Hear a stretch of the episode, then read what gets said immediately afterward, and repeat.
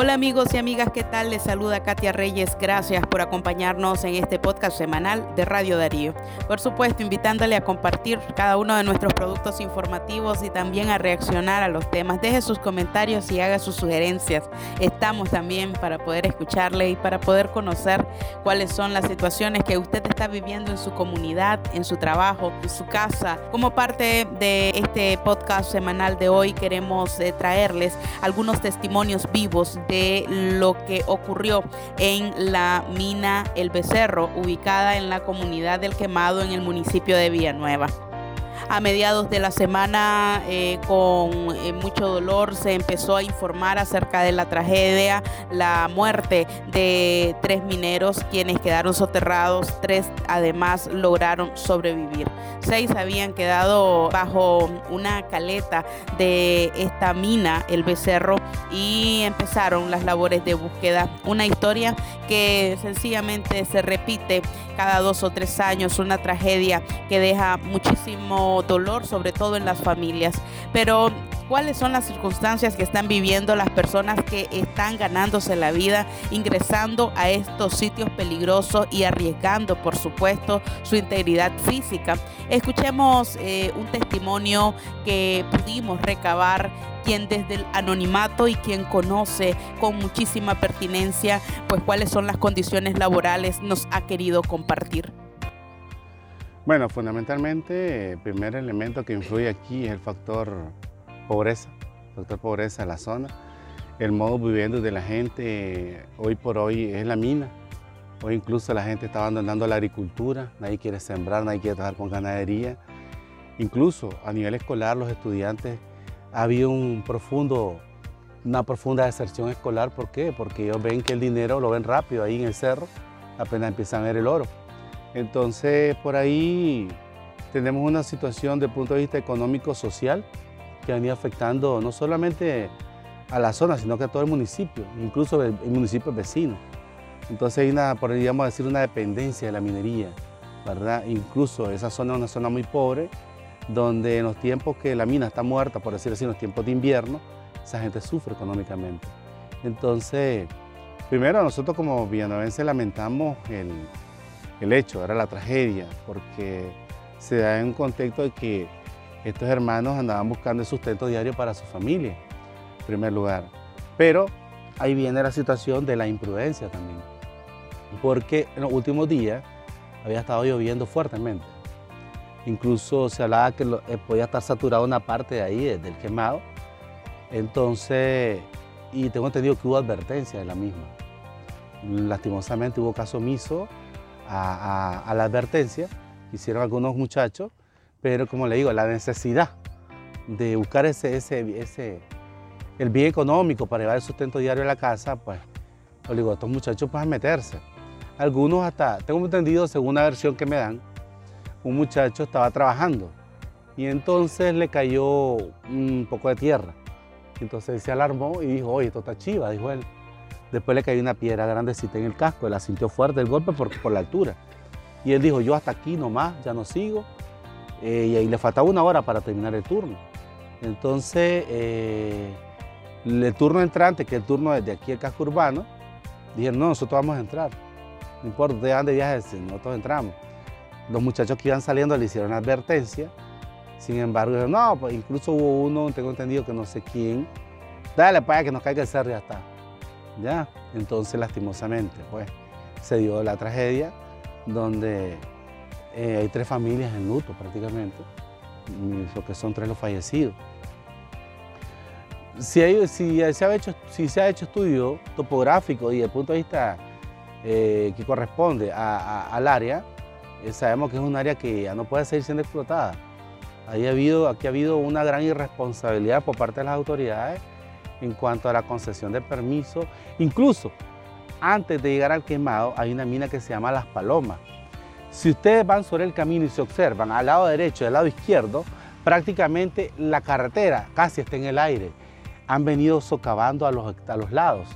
O sea que a haber un momento que Dios quiere y no pase, ¿verdad? con vehículos pasando, eso se va a derrumbar para alguno de los lados. Entonces, ¿y el producto de qué? Porque aquí no hay control, aquí solamente se, se dice vamos a explotar, el interés económico está de por, por medio, sobre todo cuando hay personas poderosas, ¿verdad?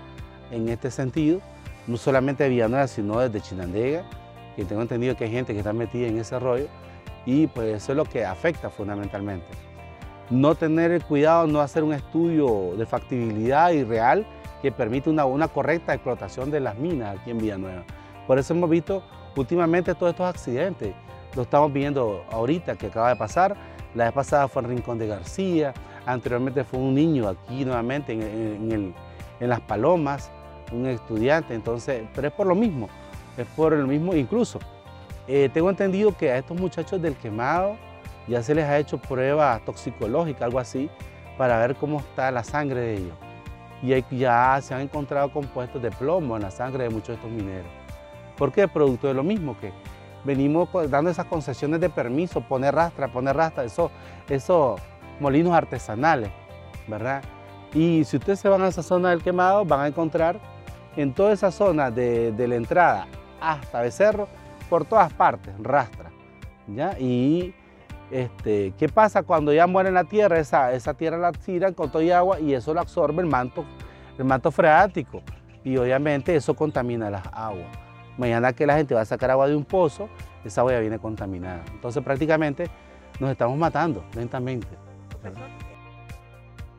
Los testimonios que lograron conocerse eh, también eh, durante las labores de búsqueda y rescate, eh, pues indican que hay muchísima preocupación también en los mineros que se encuentran todavía viviendo de esta actividad económica. El desempleo es una de las principales eh, situaciones que recalcan cuando hablan acerca del por qué se arriesgan, pero sobre todo eh, también hablan de la imprudencia, no solamente de la imprudencia de guiriceros que ingresan a pesar de que la mina dé señales de que podría haber un deslizamiento, sino también la negligencia de autoridades quienes conociendo la situación de peligro no han hecho nada por regular eh, cuándo se puede ingresar cuando no, o por clausurar una mina. Un lujo que probablemente no puedan darse muchos porque las ganancias que deja la explotación de una mina artesanal son altas. No son ganancias que quedan concentradas exactamente en los guiriceros que son los que arriesgan su vida sino en el grupo de socios que administran este tipo de actividad comercial. Es por tanto eh, que se hace urgente poder eh, tener una regulación más específica que pueda eh, acompañar, resguardar los derechos laborales de estas personas que están ingresando al interior de las minas. Escuchemos parte de los testimonios y las preocupaciones que hay en cuanto a esta situación laboral. Eh, bueno, eh, como política no existe. Aquí estamos claros que lo que existe es una política eh, de familiar, ¿no? De conveniencia, sí. Si él es mi amigo, si es hijo de, alguien que yo conozco, de alguien que me interesa que favorecer. Esa es la política que prevalece en la actual coyuntura de Villanueva. Porque aquí, es decir, vamos a crear un negocio aquí para, para potenciar el empleo, no y si lo hacen, son los mismos, los hijos de los mismos que están ahí alrededor del círculo, que giran dentro de los que disponen de, estos, de este tipo de proyectos. Por ejemplo, ahorita hay unos proyectos de construcción de, de áreas deportivas o de infraestructura deportiva y lastimosamente a quienes vemos al frente, gente que está cerca de los que toman la decisión, entonces entre ellos mismos, ¿verdad? Está el beneficio, o sea, la población no ve, pues, la población no ve que, estamos dando apertura al empleo, ¿no? porque el empleo siempre queda en los mismos. Y a veces hay hasta dos, tres personas eh, con beneficio del mismo tipo. igual pasa con, si hablamos de empleo, igual hablamos de, de la oportunidad de trabajar, porque más ahorita que acabamos de celebrar el Día Internacional del Trabajador, eh, aquí por ejemplo tenemos que, aquí hay una cooperativa de transporte, ¿verdad? Aquí ellos tienen un subestatuto y cómo se deben de, de ir eh, generando las líneas, por decirlo, los permisos para los nuevos vehículos que vayan a trabajar, tanto taxis, mototaxis, eh, triciclo.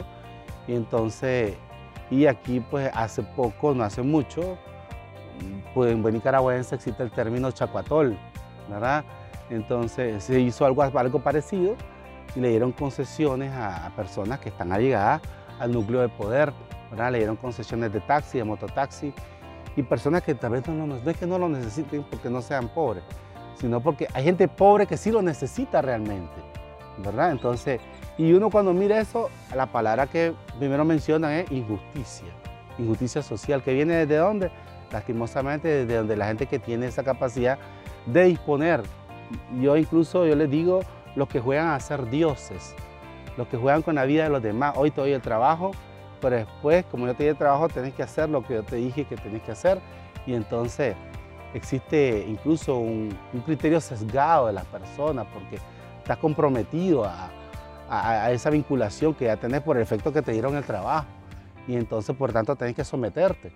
Y, eso, pues, eh, simpatizantes o no simpatizantes con los que están al frente, pues, lo ven, lo critican, lo señalan y lo repudian sobre todo. Bueno, fíjense que eh, ellos han venido haciendo exploraciones en otras áreas, ¿verdad? Pero hay áreas que como tal que no había un buen control específico, ¿no? De, parte de la alcaldía o de los que están al frente de, este trabajo. Por ejemplo, o no es tanto eso, sino también el hecho de que la regulación de seguridad, de que si hay una vulnerabilidad o hay un posible riesgo y que puede haber un incidente, como que pasó ahorita, entonces hay alguien que responde y diga, no se trabaja, no nos exponemos. Y no es porque ustedes quieren, por ley, ¿verdad? Porque primero hay que salvaguardar la vida humana.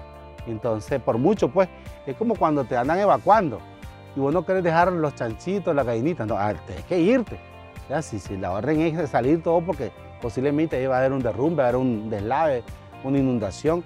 Entonces, elementos como ese faltan, fortalecerlo. Elementos de la seguridad al momento cuando está la amenaza y el riesgo, sobre todo en la zona.